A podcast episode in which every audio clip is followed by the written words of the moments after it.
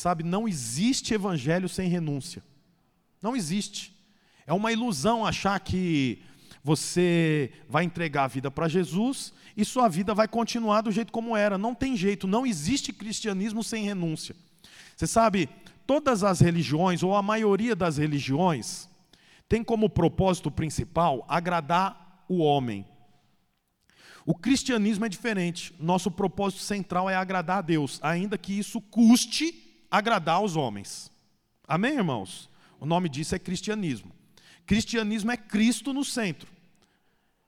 Nós somos uma igreja cristocêntrica, Cristo está no centro. Portanto, nós sempre, sempre buscamos saber o que é que o Senhor tem para nós, o que, que o Senhor quer fazer, por quê? Porque o propósito principal é Cristo. E você sabe, eu estava orando e estava percebendo que há muitas promessas na Bíblia para nós. Amém? Muitas promessas. Promessas de coisas boas. Promessa de prosperidade, promessa é, relacionada à família, promessas relacionadas, relacionadas a finanças, promessas relacionadas a futuro. Tem muitas promessas. Mas você sabe, não existe promessa antes de ter renúncia. Você quer ver? Eu vou mostrar para você.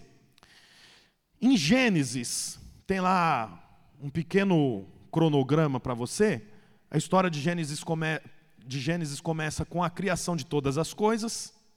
O homem é estabelecido ali no jardim. O homem cai, peca, desagrada a Deus.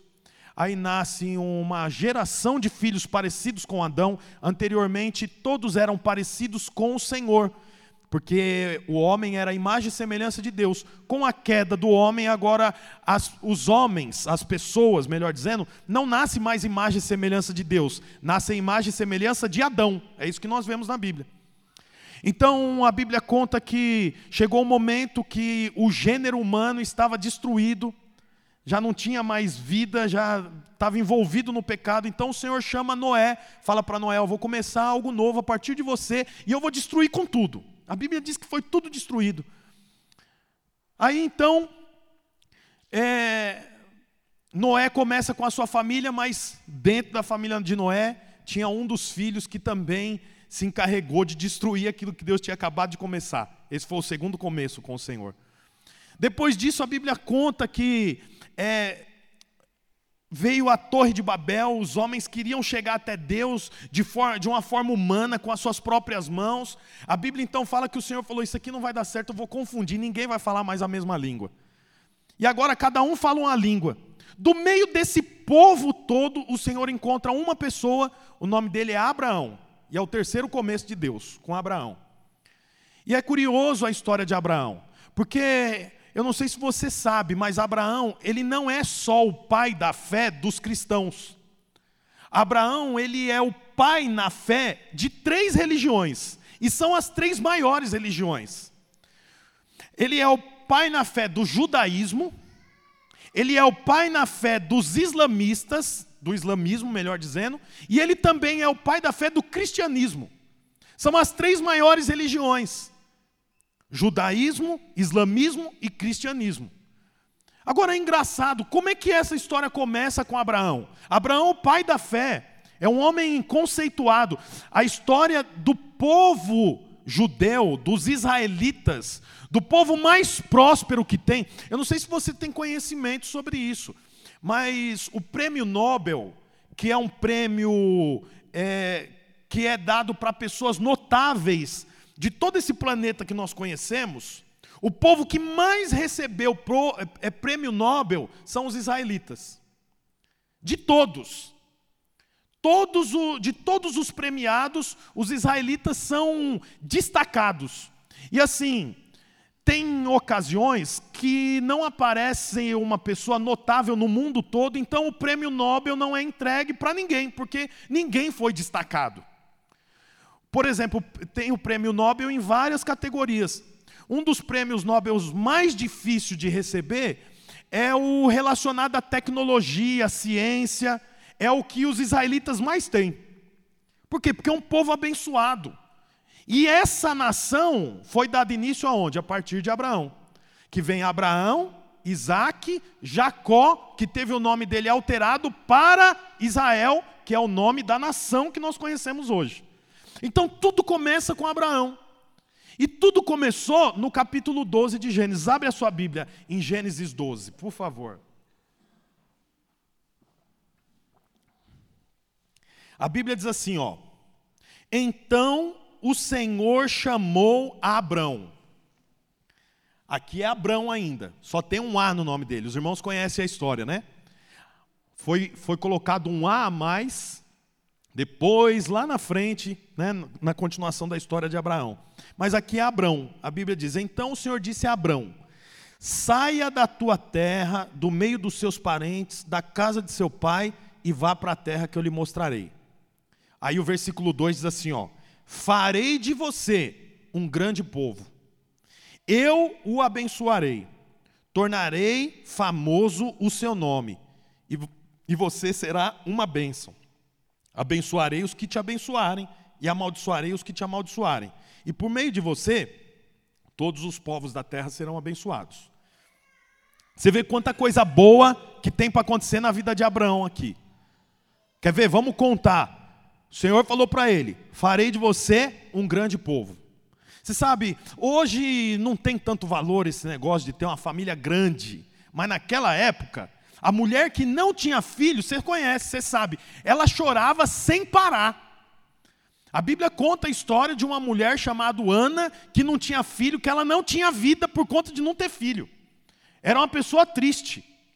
Então, naquele tempo, ter muito filho era sinônimo de prosperidade, até porque o trabalho era braçal. Quanto mais filho, mais funcionário você tinha. Por exemplo, eu mesmo tenho três. Se eu pudesse ter filho que nascesse com idade para trabalhar, eu teria mais uns cinco. Já nascesse com 18 anos e já tivesse na, na, na beira da mesa lá. Ia ser uma bênção. Naquela época tinha muitos filhos e os filhos iam trabalhar. Nós vemos isso na Bíblia o tempo todo. Então, a Bíblia conta aqui que ele, o Senhor, faria dele um grande povo é uma bênção. A segunda bênção, eu o abençoarei. A terceira bênção, tornarei famoso o seu nome. Deixa eu te falar uma coisa, isso aqui é o que a galera que tem Instagram aí tenta todo dia. Porque é uma, não, é, não, é, legal quando você vê lá três pessoas começou a te seguir? Quem gosta disso? Ninguém vai levantar a mão porque vai falar, ah, é bobeira, isso é bobeira, bobeira. Mas todo mundo fala, hein, acho que ele não me segue. Você conhece fulano? Conheço, eu sigo ele, mas ele não me segue. Aqui a Bíblia fala assim que uma das bênçãos é: eu vou te dar um monte de seguidor, Abraão. É o que está dizendo aqui, ó. Farei o seu nome famoso. Lógico, naquela época não tinha o Instagram. Se tivesse o Instagram, ia falar assim: você vai bater, você vai ser verificado com aquele pontinho azul na frente do seu nome. Os irmãos estão atualizados, hein? Pensei que pouca gente ia achar engraçado, bastante gente riu. É porque, bom, vamos lá, não vou explicar isso não.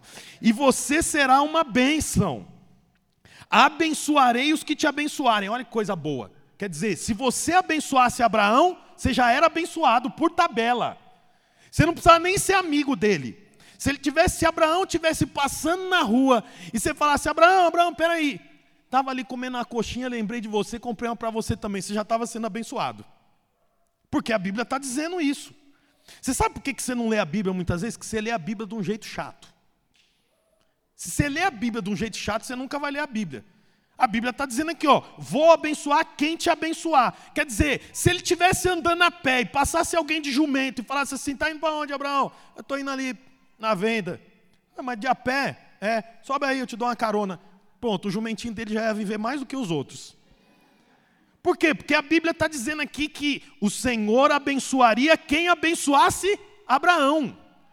E a bênção continua, fala aqui, ó, amaldiçoarei os que te amaldiçoarem. Olha que coisa boa. Não mexe, não mexe com Abraão. Se você tiver que fazer alguma coisa para Abraão, faz coisa boa. Porque se você fizer alguma coisa ruim contra Abraão, a coisa ruim vai chegar em você. Porque a Bíblia está dizendo: Deus ia amaldiçoar quem amaldiçoasse Abraão. Olha aí o tanto de bênção. Aí continua aqui, ó. E por meio de você, todos os povos da terra serão abençoados. Quer dizer, Abraão era como um homem com muitos braços, e os braços tocaria muitas nações. Ele recebe a bênção e a bênção por intermédio dele chega nos povos. É isso que a Bíblia está dizendo. Mas você sabe, o capítulo 12 não começa no versículo 2. Se a gente lesse o capítulo 12 a partir do versículo 2, começaria assim, ó. O Senhor chamou Abraão e disse: Farei de você um grande povo.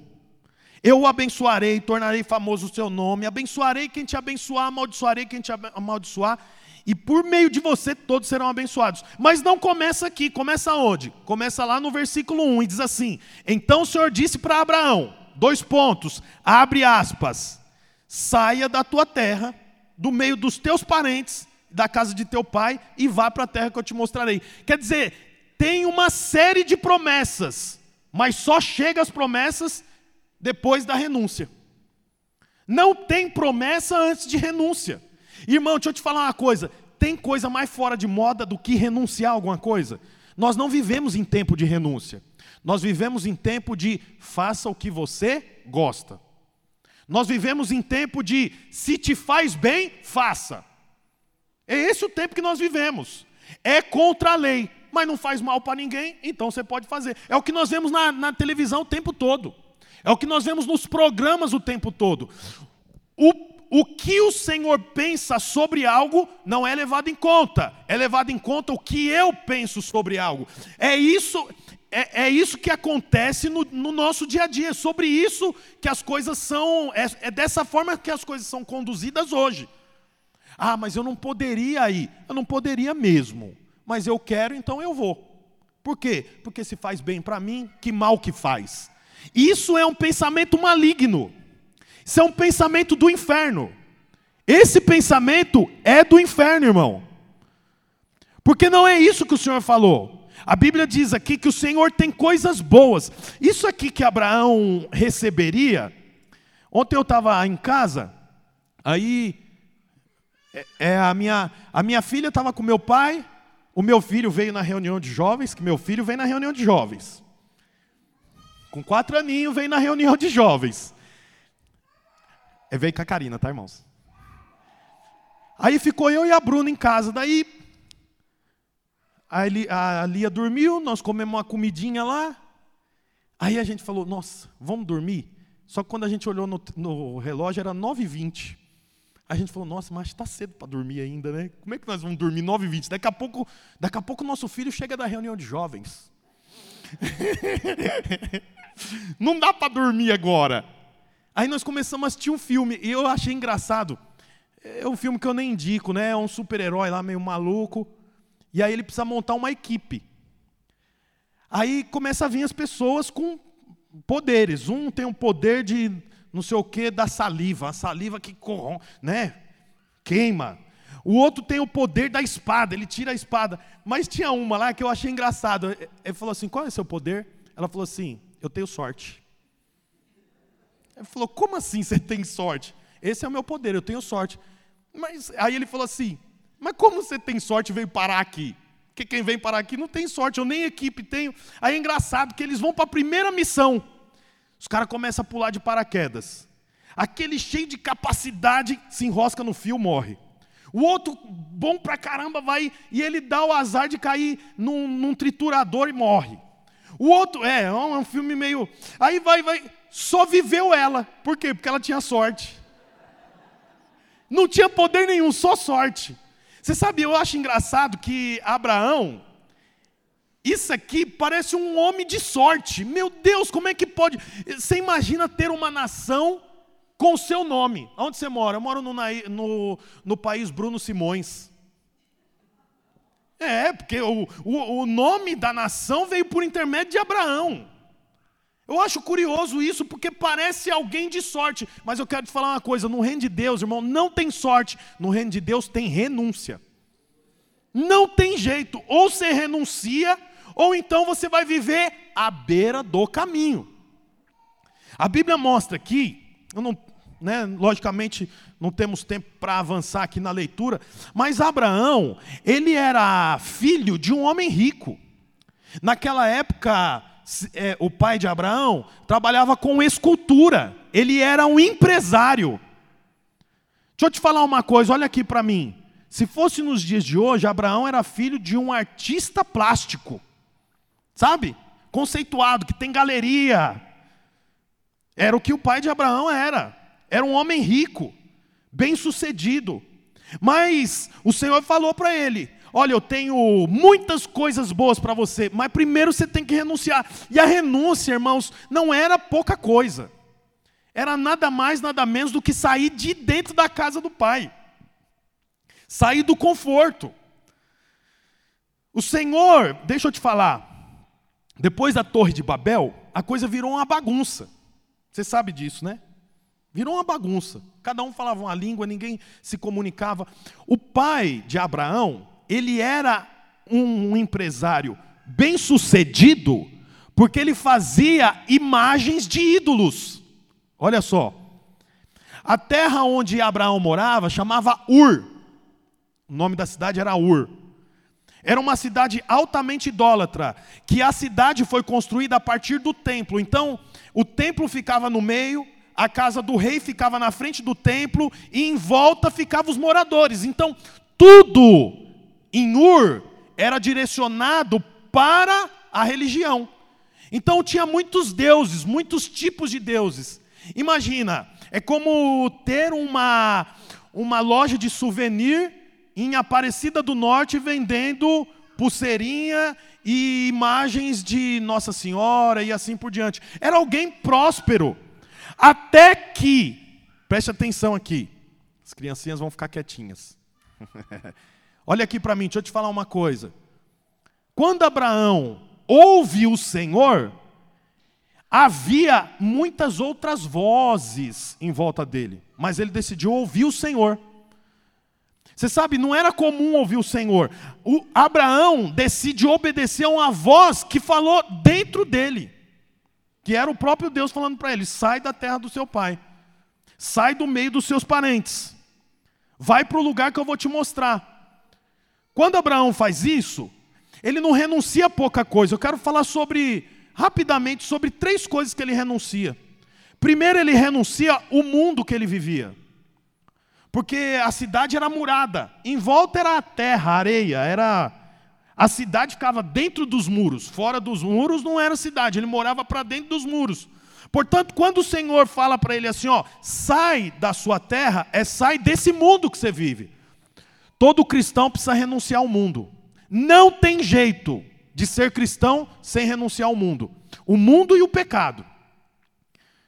Você não serve a Deus servindo também ao mundo. O texto já diz: ou você é amigo de Deus ou você é amigo do mundo. Se você é amigo de Deus, você é inimigo do mundo. Se você é inimigo do mundo, você é amigo de Deus. Não é que eu me esforço para ser inimigo do mundo. Eu já contei aqui para você a história. Esse dia eu estava na feira e uma pessoa me falou: Nossa, rapaz, como é que você vai numa festa e leva torta de maracujá? Uma festa da faculdade, todo mundo chamou, né, os jovens, tudo. Eu tinha 19 anos e eles me insistiam para ir na festa da faculdade. Nós vamos na casa do japonês, que fica num condomínio. E lá é muito legal, nós fazemos uma festa. Vamos, não vou, não vou, sou crente. Eu não, eu não vou nessas coisas. Aí insistia, chegou uma hora que eu fiquei sem graça. Falei, tá bom, eu vou. Aí foi eu e mais um amigo. Só que a gente não ia em balada, não ia em festa, não sabia nem com que roupa que usava. Chegamos lá, deu na cara, né? Esses dois meninos aí, acho que eles não, não são desse ambiente, né? E eu tinha duas tortas, meu pai tinha padaria, eu tinha uma torta de maracujá e uma de morango. Aí eu falei pro meu amigo, você vai chegar com a mão a banana, leva, leva uma torta minha, eu levo a outra. E nós chegamos, cada um com a torta. A torta era meia com a gelatina por cima, então tinha que fazer um negócio assim, ó, com um aro, e outra assim, para não encostar o papel na gelatina da, da torta. Chega, parece que a gente estava carregando cada um um abajur.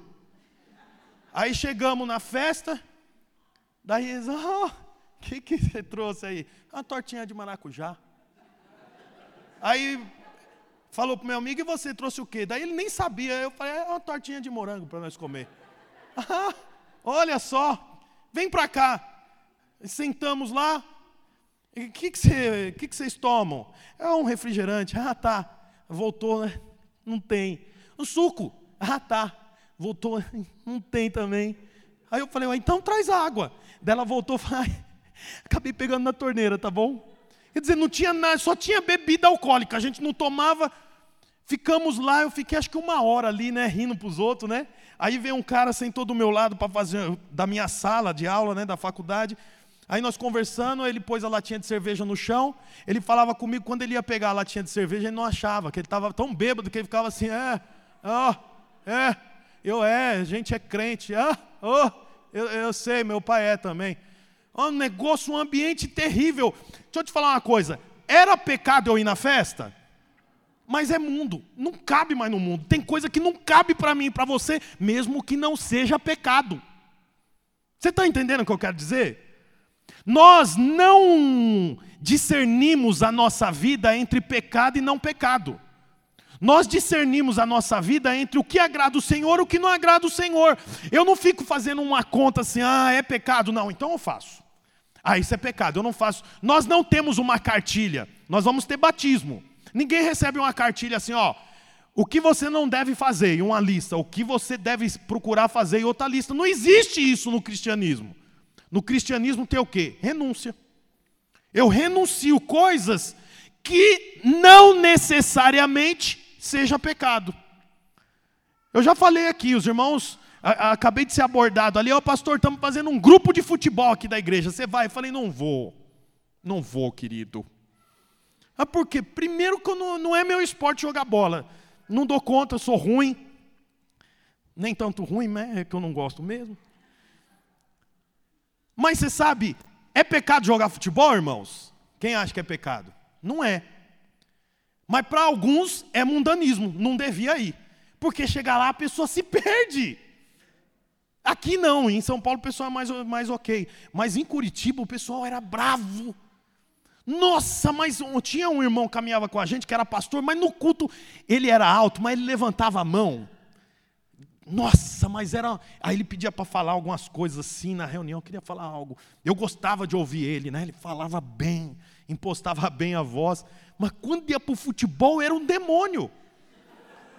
Era o diabo. Xingava, mandava as pessoas, sabe?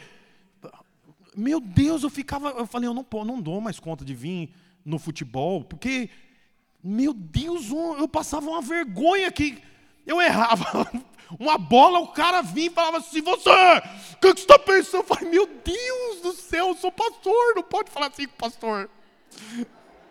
Eu ficava pensando, acho que ele tinha que ser mais respeitoso comigo. Dentro de mim eu pensava, eu acho que não é bem assim que fala com o pastor. Eu acho melhor eu não vir mais. Eu não fui, fiquei com medo. Então, você sabe, é curioso. É pecado jogar bola, irmãos? Não, mas para alguns é mundanismo, é melhor não ir. Você entendeu? A Bíblia mostra para nós que a primeira renúncia de Abraão foi: deixa esse mundo. Você tem que deixar o mundo, irmão. Se for para você participar do mundo, você tem que mostrar para o mundo que você não é mais dele. Aí, ok. Eu não faço mais parte disso. Oh, rapaz, não dou conta de ouvir essas piadas. Eu acho tão. Não, aí, Aí o ambiente fica ruim, você entendeu? Você pesa o ambiente. É por isso que muitas vezes você não pode participar de coisas, porque o ambiente fica ruim. quando nós vamos andar de moto com uns amigos, aí os caras, né, um ou outro fala um palavrãozinho, né? Aí eu já pego e falo assim: ó, oh, gente, é o seguinte, sou crente, não vem falar palavrão perto de mim, não, hein? Eu não vou participar disso. Eu falo brincando, mas o pessoal já fica meio assim e já dá uma respeitada. Por quê? Porque eu não quero estar num ambiente que eu não posso estar. Então, ou eu transformo o ambiente, ou não dá para mim participar desse negócio. O problema é que muitas vezes a gente não dá conta de alterar o ambiente. Se você reconhece que você não altera o ambiente, não vá. Não vá, por quê? Porque o Senhor quer fazer de você um grande povo, o Senhor quer te abençoar, o Senhor quer abençoar quem te abençoa, o Senhor quer amaldiçoar quem te amaldiçoa, mas primeiro tem renúncia, você tem que sair disso, do mundo e do pecado. Você vê que engraçado, não foi só isso que Abraão renunciou, Abraão renunciou segurança. Porque olha, olha o texto, ó, olha, eu acho curioso como é que Deus trabalha, porque Olha o que ele fala para Abraão, ó. Sai da sua terra, do meio dos seus parentes, da casa do seu pai, e vá para a terra que eu lhe mostrarei. Quer dizer, não tinha endereço. Se Abraão falasse assim, tá, eu vou, eu vou pôr no camelo aqui o GPS, Fala aí para mim, senhor, qual que é o, o, o, endereço? Fala a rua. Não, não tem, eu vou te mostrar. Mas, mas, então dá as coordenadas aí, tantos graus para norte, tantos graus para leste. Não tem, Abraão. É o seguinte, você sai. E eu vou te apontar para onde você vai.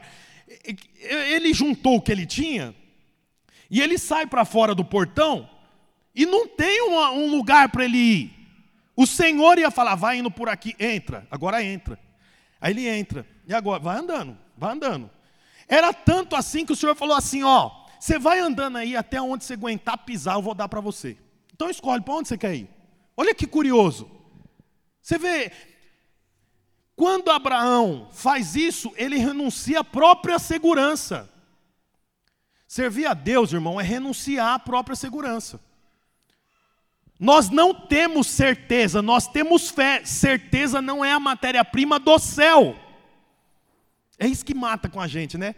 Porque a gente gosta mesmo é de ter certeza, não é? Você combina com alguém amanhã, assim, ó, segunda-feira vamos no cinema. Tá aqui hora, três horas. Aí o que, que você pergunta depois? Mas é certeza? Você vai trazer, alô, queria uma pizza aqui. Tá, fala o sabor, calabresa, sem cebola. Que hora você, você entrega? Às nove. Certeza? Nós gostamos de certeza, mas certeza não é a matéria-prima do céu. Nós não temos certeza, nós temos fé. Troca certeza por fé. É o que Abraão fez. Ele trocou a certeza por fé. Por quê? Porque era isso que o Senhor pedia para ele. E sabe outra coisa que Abraão renunciou? Lógica humana. Porque a lógica humana era ele tocar o negócio do próprio pai, ele estava arrumado ali na cidade. Todo mundo conhecia o Abrãozinho. Quem é Abrãozinho? Chama Abrãozinho que ele resolve. Agora ele sai e ele vai construir algo que nem ele tem clareza. Por quê? Porque ele ouviu a voz do Senhor. Irmão, deixa eu te falar aqui, ó. Tem um monte de promessa para você, mas a promessa não chega antes da renúncia. Não tem promessa antes da renúncia. Tem primeiro renúncia e depois você alcança as promessas. Eu quero avançar com você, porque depois que eu li tudo isso que eu falei para você, eu fiquei pensando, né? Mas eu vou pregar isso, e, e como é que eu continuo? E eu estava orando na sexta-feira, à noite. Estava orando, orando, meu Deus, me dá direção, Senhor, me dá direção. Aí o Senhor falou no meu coração: nós temos dois problemas. Nós temos um problema de crente que, que não renuncia algumas coisas, e nós temos o problema do crente que acha que já renunciou muita coisa. Está entendendo? Nós temos o problema da pessoa que entrega a vida para Jesus, aí ela fala assim: Ah, mas eu, eu não vou renunciar a esse tipo de coisa. Eu não vou, eu não vou renunciar ao cigarro, eu não vou renunciar à maconha, porque se a maconha fosse ruim, então, como é que o senhor deixou nascer? Não é isso que o povo fala? O povo, já é sinal de que tá, passou do limite de fumar maconha, né? Quando começa a falar isso. Então a pessoa não quer abrir mão de alguma Esse é o problema. Gente que não quer renunciar. Mas nós temos o problema daquele que renunciou muito e acha que já não precisa mais renunciar nada. Aí eu fui, sabe para onde? Para a história de Sansão. Eu não sei se você conhece a história de Sansão. A Bíblia fala que 40 anos o povo de Israel estava escravizado pelos filisteus, e os filisteus era ruim. Pensa num povo maldoso. 40 anos. 40 anos ali, ó, escravizado, escravizado. Até que o Senhor aparece para uma mulher e fala assim: Olha, você vai ficar grávida, e o seu filho vai libertar os israelitas da mão dos filisteus. Quer ver? Pega a sua Bíblia aí. Lá em Juízes 13. Vou ler um pouquinho desse texto aqui. Juízes 13, versículo 1. Diz assim, ó: Os israelitas voltaram a fazer o que o Senhor reprovava e por isso o Senhor os entregou nas mãos dos filisteus durante 40 anos. Certo homem de Zorá, chamado Manoá, do clã da tribo de Dan, tinha uma mulher que era estéril, não podia ter filho. É engraçado, Deus só escolhe o caminho difícil, né? Porque ele não podia escolher uma mulher que já podia ter filho. Ele escolhe uma mulher que não podia ter filho. Para nascer o libertador. Daí ele fala assim, ó. É, você é estéreo, não tem filhos, mas engravidará e dará à luz a um filho. Olha o versículo 4. Todavia, tenha cuidado. Você não pode beber vinho, nem outra bebida fermentada, e não coma nada impuro, e não se passará navalha na cabeça do seu filho, porque o menino será nazireu, consagrado a Deus. Desde o nascimento ele iniciará a libertação de Israel da mão dos filisteus.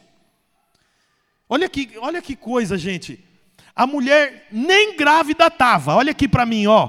A mulher nem grávida estava. E já tinha uma série de reivindicações sobre o filho que ela ainda ia gerar. Qual eram as reivindicações que o Senhor deu para ela? Você não pode beber bebida fermentada. Naquela época, toda bebida era fermentada. Era o vinho, suco de uva, tinha que ser fermentado. Quer dizer, a partir daquele dia ela só tomava água, ela, porque ela ia gerar. Você também não vai poder comer comida impura. Quando o seu filho nascer, não passa navalha, não corta o cabelo dele. É por isso que o povo cabeludo tem o apelido de Sansão. Não corta o cabelo. Se a gente continuar lendo, ela também não podia ter contato com morto. De nenhuma espécie, não chega perto de morto. Quando o menino nascesse, isso estendia para ele. Quer dizer, ele não podia tomar nenhuma bebida fermentada, não podia cortar o cabelo, não podia ter contato com o morto. Era uma série de coisas que ele não podia fazer porque ele era nazireu.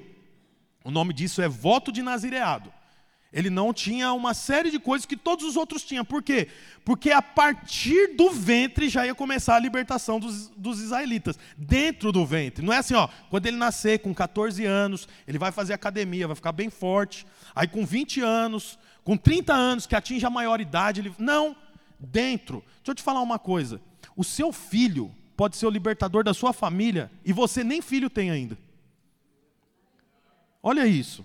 Talvez o seu filho de três anos é o libertador da sua família e você nem sabe. É por isso que o reino de Deus, irmão, uma obra prevalecente atinge todas as idades. Uma obra prevalecente tem que atingir todas as idades. Nós não podemos dar valor só para um, um, nicho. Não, é para todos, desde, do, desde as crianças. Os irmãos estão ouvindo algumas criancinhas falar? Aí os irmãos aí do fundo ficam toda hora assim, né? Atrapalha um pouco, atrapalha, mas isso é obra. Não tem jeito. Por quê? Porque é melhor que esteja aqui do que que esteja aprendendo a fazer, a, a, a dançar, a, a, bater com o bumbum no chão. Igual a música fala. Vira e mexe, você vê no Facebook lá, uma menininha desse tamanho, a mãe cantando e a menininha batendo o bumbum no chão. E todo mundo no churrasco rindo.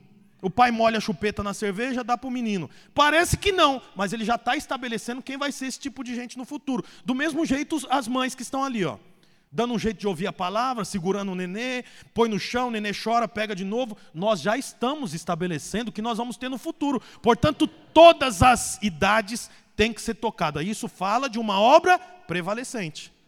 Então a Bíblia fala que é, Sansão iria ser nazireu. Tudo vai bem até o próximo capítulo. Olha o capítulo 14. Capítulo 14 fala assim, ó. Sansão desceu a Tímina. A, o capítulo 13 é a abreviação da adolescência de Sansão. Fala do nascimento.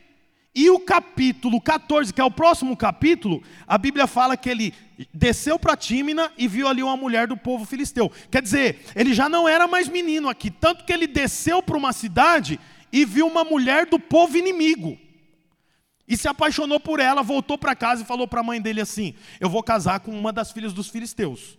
O pai e a mãe dele falam: Mas como assim? Não tem ninguém na nossa, aqui na, na família de Dan para você casar? Pra...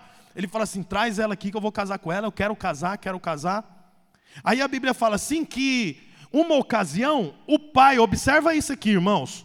Os pais foram conhecer a menina. Olha o versículo ah, cadê?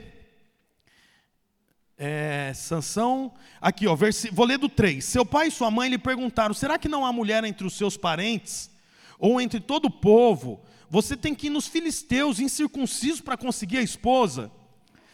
É, Sansão, porém, disse ao seu pai: consiga ela para mim. Versículo 5: Sansão foi para Tímina com seu pai e com a sua mãe para apresentar a mulher. Quando se aproximavam das vinhas de Tímina, o que, que é vinha, gente? Vinha é plantação de uva. O que que Sansão não podia ter contato com a bebida fermentada? Aí a Bíblia fala assim, ó: quando se aproximaram da vinha, de repente um leão forte veio rugindo na direção dele. O espírito do Senhor apossou-se de Sansão e ele, sem nada nas mãos, rasgou o leão como se fosse um cabrito, mas não contou nem para o seu pai nem para sua mãe. O texto fala: Sansão foi com seu pai e com a sua mãe para Tímina, para apresentar a moça. No meio do caminho tinha uma vinha. No meio da vinha tinha um leão. Ele matou o leão, mas o pai e a mãe não viu que ele matou o leão. Como é que o pai e a mãe não viu que ele matou o leão se ele estava junto com o pai e com a mãe? Sim ou não? Estão junto comigo aqui? Saíram de onde eles estavam, foram para Tímina. No meio do caminho tinha uma vinha, uva. A Bíblia fala que Sansão foi pelo caminho da onde tinha a plantação de uva. No meio do caminho tinha um leão, matou o leão, mas não contou nada para o pai e para a mãe. Significa que o pai e a mãe não estavam com ele na vinha. Por que, que o pai e a mãe não estavam com ele na vinha? Porque sabia que era arriscado para o menino andar onde ele não podia provar.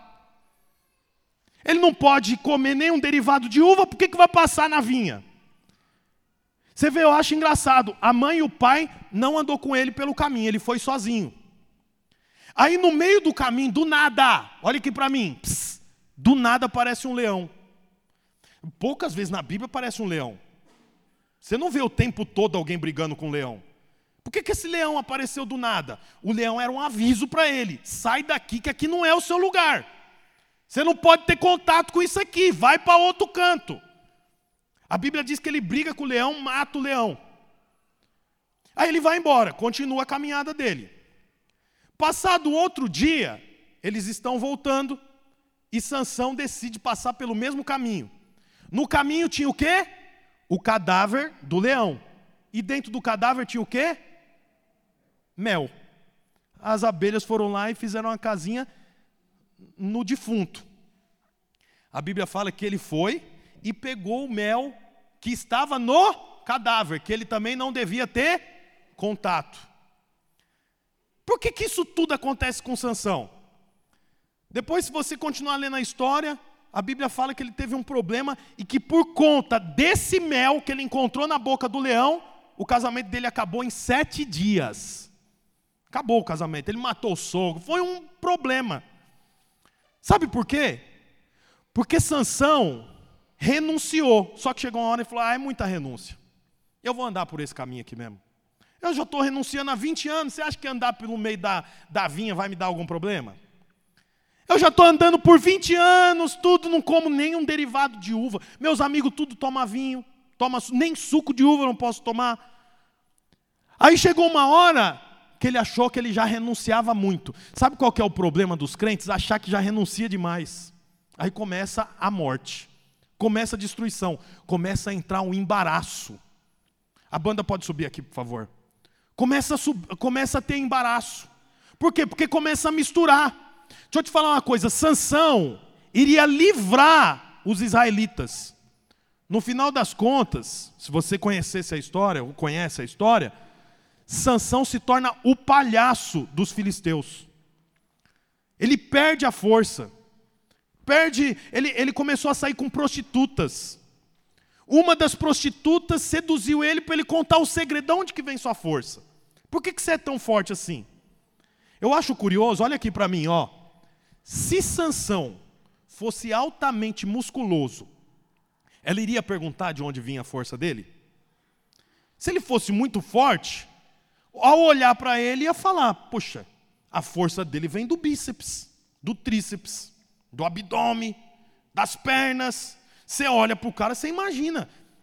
Quando você vê aquele programa é, que de vez em quando passa, os homens mais fortes do mundo tem que jogar um, um, um negócio por cima, e levantar é, pneu, e levanta carro, tem que andar no. Você olha para o cara e fala, nossa, esse cara dá conta. Por que, que a mulher ficou perguntando para Sansão assim, de onde vem sua força? Me fala, me fala. Porque ele era magro. Ele não tinha músculo. Por isso que ninguém entendia de onde que vem a força dele. Porque a força de Sansão não vinha do seu próprio braço. A força de Sansão vinha da renúncia. Quanto mais ele renunciava, mais força ele tinha. Mesmo que ao olhar para Sansão, você não percebia um músculo. É aí que estava o milagre. Como é que mata um leão um menino desse? Se você vê um homem muito forte, você pensa, deve ser difícil matar um leão, mas se ele pegar o leão de jeito, colocar o joelho em cima da garganta do leão, sei lá, dar um golpe, mata leão, ele pelo menos vai dar trabalho. Mas poxa vida, você pega, né, o John, fica de pé, John, por favor, desculpa. Ele mata leão, gente, coitadinho. Pode sentar, John. É, com todo o carinho do mundo. Tem um monte que está rindo também, eu não vou pedir para você ficar de pé, mas você não mata leão também não, viu? Todo mundo, ah, nossa, olha, olha. mas eu, ninguém dá conta, como é que você mata um leão? Então todo mundo fala, como é que Sansão mata leão? A Bíblia fala que ele juntou raposas. Se eu não me engano, foi 40 raposas. E amarrou uma raposa na outra pelo rabo de parzinho, sozinho. Como é que junta 40 raposas e como é que amarra elas pelo rabo? Aí ele botou fogo no rabo delas e mandou ela correr para o meio dos filisteus e acabou com toda uma cidade, porque elas não tinham para onde ir, foi tacando fogo, sozinho. Irmão, como é que era ele? Era forte? Se é forte, fala, nossa, ele pôs umas estacas, rumou, sei lá, amarrou. Mas ninguém entendia como é que ele fazia isso. A Bíblia fala que ele matou com um pedaço de osso um número de filisteu tão grande que chegou uma hora que o osso não descolava da mão dele, de tanto que ele matou. Como é que pode? Ninguém entendia. Por quê? Porque ele não tinha jeito de gente forte que mata leão. De onde vinha a força dele então? Da renúncia. Só que quando ele, que era crente, batizado, falava em línguas, já tinha ajudado no encontro, achou que era renúncia demais, sabe o que aconteceu? Foi aprisionado. A Bíblia fala que depois que ele contou que a força dele vinha da renúncia, a prostituta falou para os soldados assim: Ó, oh, se vocês me derem um dinheiro, propina, né? Já tinha naquela época, me dá uma propina que eu conto como é que vocês conseguem segurar Sansão. Ela contou o segredo, os soldados vieram, amarraram ele, não tinha o que fazer com ele, ficaram com medo de colocar ele numa prisão para ele e ele abria a prisão. Sabe o que fizeram com ele? Tinha um lugar que tinha uma pedra bem grande assim, que ficava em cima de um tipo de um recipiente, um pilão, imagina um pilão. E era colocado trigo, e essa pedra ficava moendo o trigo. Mas naquela época não tinha motor. Então, tinha pedra e vinha uma mão francesa assim, ó, e colocava nas costas do jumento. E o jumento ficava andando em círculo. E quando ele andava em círculo, a pedra ia moendo o trigo. Aí sabe o que fizeram? Tiraram o jumento e colocaram o Sansão. Sansão ficou no lugar do jumento, sabe por quê? Porque ele achou que já tinha renunciado demais. Crente que acha que renunciou demais, fica no lugar de jumento. Eu sei que isso é forte, mas é importante que você saiba, irmão, não existe cristianismo sem renúncia. Do mesmo jeito que não existe casamento sem renúncia. Do mesmo jeito que não existe criação de filhos sem renúncia. Quantos pais aqui já não deixaram de fazer tantas coisas por causa dos filhos? Eu queria viajar. O quarto do casal é 250. O quarto do casal com duas crianças é 500 reais. Se fosse só 250, dava para ir. 500 reais não dá para ir. Isso é um tipo de renúncia. Você está renunciando por causa de quem? Do filho. Quantas vezes a família falou, nós vamos passar a virada lá na praia, mas nós não vamos voltar no dia 1, nós vamos voltar no dia 6. Aí você fala, eu vou. Ah, mas só vai se pagar o valor todo. Mas eu vou voltar no dia 1, que eu trabalho no dia 2. Ah, então não dá para você ir. Aí você deixa de ir porque você não queria ou porque não deu por conta do trabalho? Por conta do trabalho. Isso é renúncia por conta do trabalho. Mas quando chega para Deus, o crente não quer renunciar. Você sabe, irmão, para servir a Deus você tem que renunciar à amizade. Você tem que renunciar a coisas que você gosta de fazer. Você tem que renunciar a coisas que não necessariamente é pecado, mas é mundanismo. Só assim que estabelece igreja e só assim que eu alcanço todas as promessas do Senhor. Nós temos que parar de orar pedindo para Deus preparar as promessas. Nós temos que começar a orar pedindo para Deus me preparar para as promessas. Porque as promessas estão prontas, mas se eu não estiver pronto, eu não chego na promessa. Ô oh, Senhor, me dá promessa. Escolhe, tem um catálogo de promessa. Você precisa de promessa para o seu casamento? Escolhe. Você precisa de promessa para a sua vida financeira? Escolhe. O Novo Testamento fala mais de dinheiro do que de cura. É só você escolher. Você precisa de promessa para a saúde? Escolhe. É só escolher, está cheio de promessa. As promessas estão prontas. Quem que não está pronto? Eu. A promessa está lá, eu que não estou lá. Então eu tenho que chegar na promessa. Para mim chegar na promessa, eu preciso renunciar. E às vezes renunciar toca, sabe o que, irmão? Um troço difícil, chama orgulho.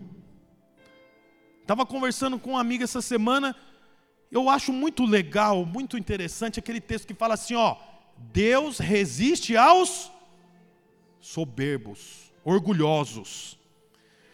Você não vai ver um versículo falando assim, ó, e Deus resiste às prostitutas. Não. De jeito nenhum. Prostituta foi pega, o Senhor falou: "Ah, eu não vou condenar não. Vocês querem condenar, vocês condenem, eu não condeno". Você não vai ver o Senhor falando assim, ó, Deus resiste aos cegos.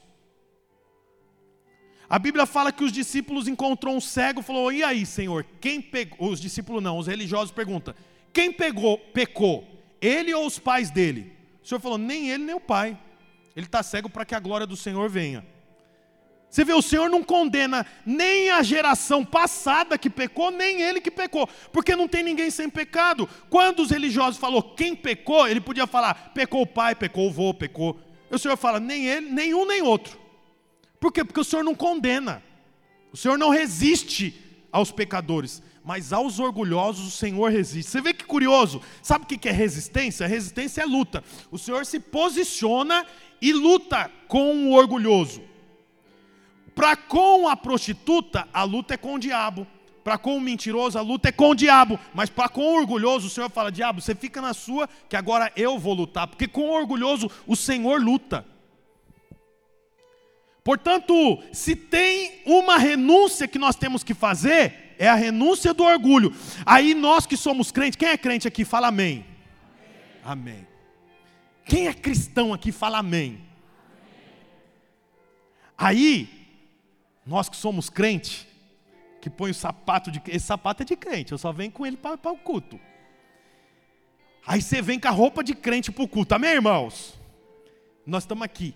Aí chega um garoto com um brinco nas duas orelhas, com cabelo cor-de-rosa, com uma bolsa de lado, igualzinho a menina.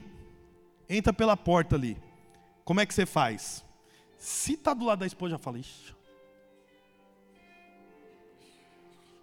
Hoje, tomara que não caia endemoniada, hein? Ixi, isso vai dar um problema. Aí entra uma mulher toda de branco, com um negócio na cabeça que estava indo aqui para o terreiro que tem aqui do lado. Mas ela viu a igreja, falou, eh, sentiu atraída, eu vou entrar aqui. Ela entra, vestidão rodada, e fala, misericórdia, eu não sento do lado dessa. Se cair um demônio ali, vier para cima de mim. Por quê? Porque nós achamos que a macumbeira tem que renunciar, o homossexual tem que renunciar, mas o orgulhoso não tem que renunciar. Deus não luta com a macumbeira e não luta com o homossexual, mas com o orgulhoso Deus luta. Não é forte isso, irmão? Aí a gente que olha para nós mesmos e fala assim: eu estou apto a tomar a ceia do Senhor. Aí você fala assim: hoje é, hoje é meu dia, hoje eu vou tomar ceia do Senhor. O Senhor olha e fala assim: você é o mais orgulhoso aqui. Portanto, irmão, Está assim de promessa para mim e para você. Mas eu quero falar uma coisa para você.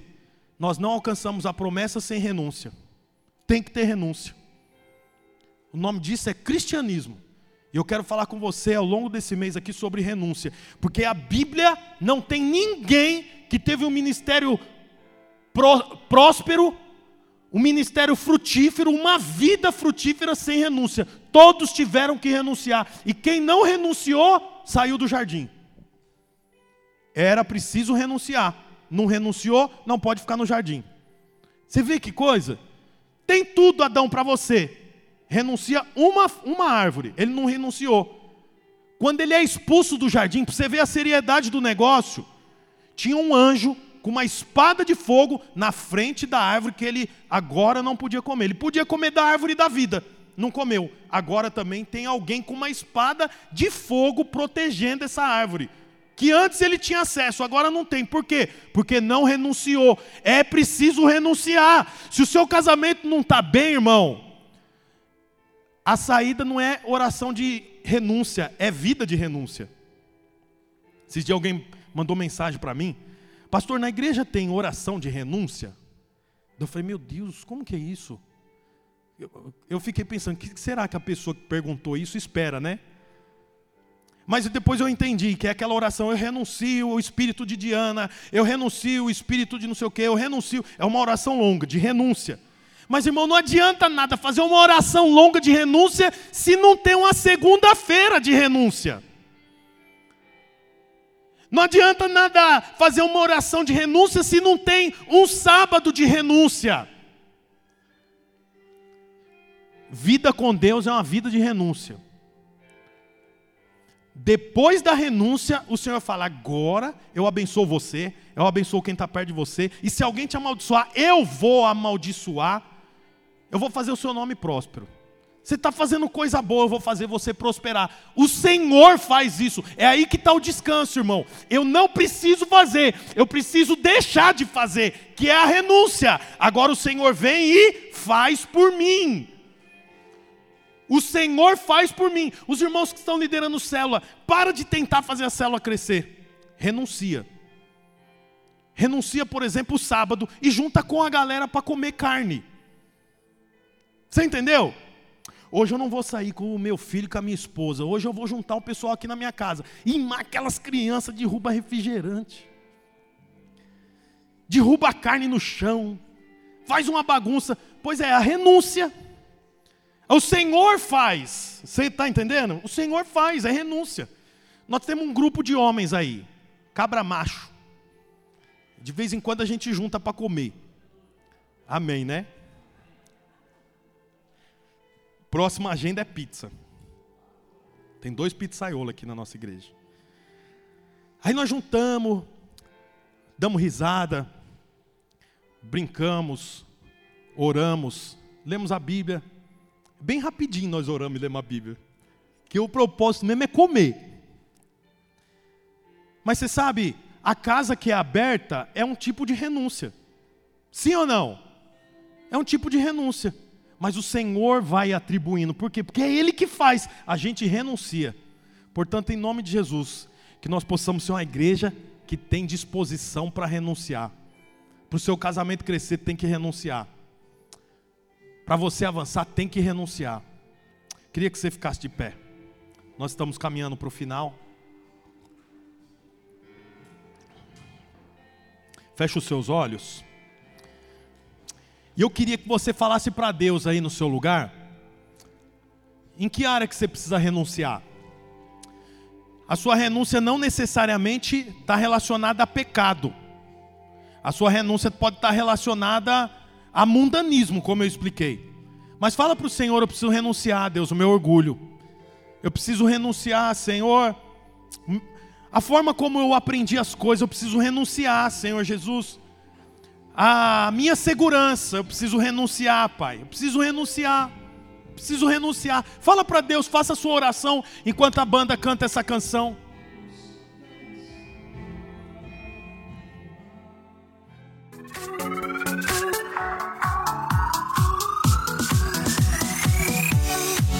Olá, você acabou de escutar mais uma de nossas pregações.